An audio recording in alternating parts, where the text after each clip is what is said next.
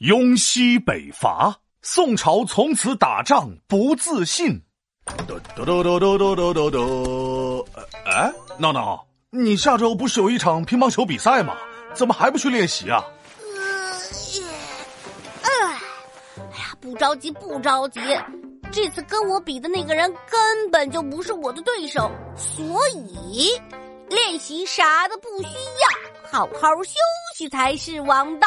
你昨天才刚输了一场，还不吸取教训？我看你是太轻敌，输了比赛肯定急。哎呀，反正下周才开始第二场比赛。第二场再输，其实也没关系，后面还有好多场呢。哎，平常心，平常心，不要急，不要急。第二场再输，我怕你从此打球就没自信了。哪有这么夸张？一点都不夸张。你想想，第一场比赛输了，你还说自己太轻敌；第二场再输，你是不是就该怀疑自己了？你的自信心是不是被疯狂的打击了？那你以后碰见其他对手，你是不是也会害怕？好像有那么一点点道理啊。想当初，宋朝就是因为输了雍西北伐，才变得不自信起来，越发的害怕辽国啊。还有这么回事啊？哎，快给我讲讲，我最喜欢听故事了。嘿嘿，宋太祖赵匡胤建立了宋朝以后，先平定了南方。但是还没等统一北方呢，就生病去世了。后来他的弟弟赵匡胤继承了皇位，历史上被叫做宋太宗。宋太宗下定决心要打败辽国，结果第一次北伐的高梁河之战，他就输得一塌糊涂，最后还是骑驴逃跑的。哈哈哈人家骑马，他骑驴，情况一定很紧急。那是逃命，能不急吗？没过多久，辽国的皇帝去世了，他十二岁的儿子继承了皇位。这一切工作呀，都要靠小皇帝的妈妈萧太后帮忙处理。辽国朝廷也变得动荡起来。宋太宗一看，哎呀，眼下这般情况，机会从天而降，师弟必须回收燕云十六个州。燕云十六州。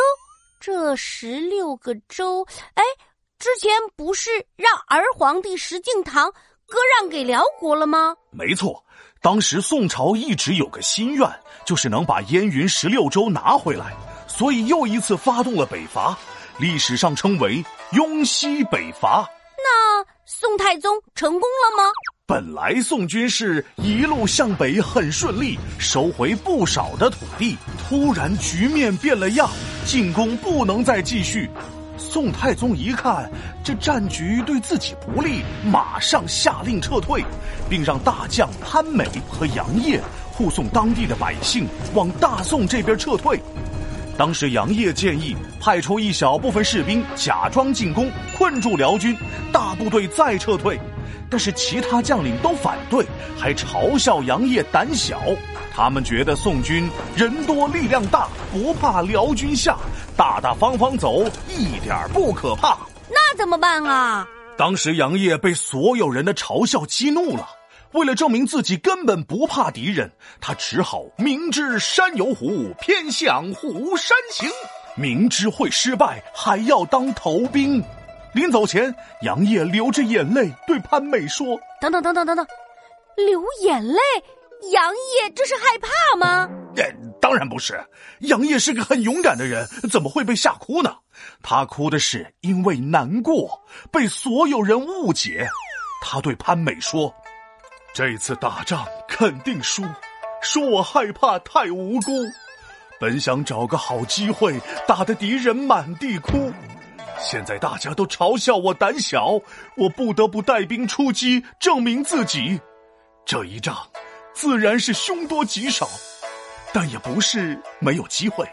哦，还有什么机会？杨业对潘美说：“如果你先带兵在山谷两侧埋伏，等我失败之后，把辽军引到这里，你们再突然出击，也许我们还有赢的希望。”那后来呢？后来呢？这俗话说得好。再强的敌人都比不过拖后腿的队友。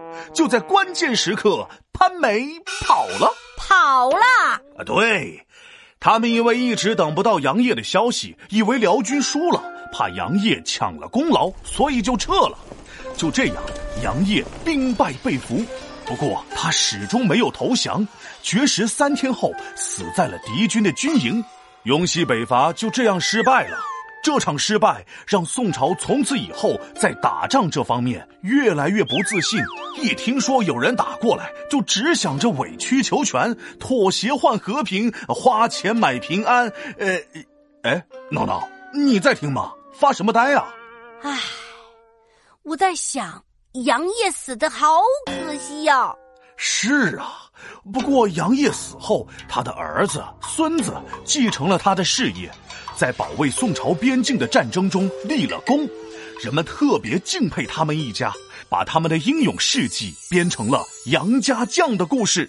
哦，原来爷爷喜欢听的戏，爸爸喜欢看的剧里的杨家将，说的是他们啊。那你给我讲讲杨家将的故事呗。唉，肚子饿了，我也累了。别呀，继续讲啊！哎呀，好大龙，大好龙，小皮皮，小龙龙。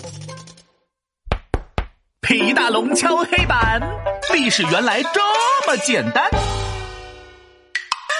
雍西北伐被打败，这事儿影响特别坏。宋朝从此不自信，打起仗来没状态。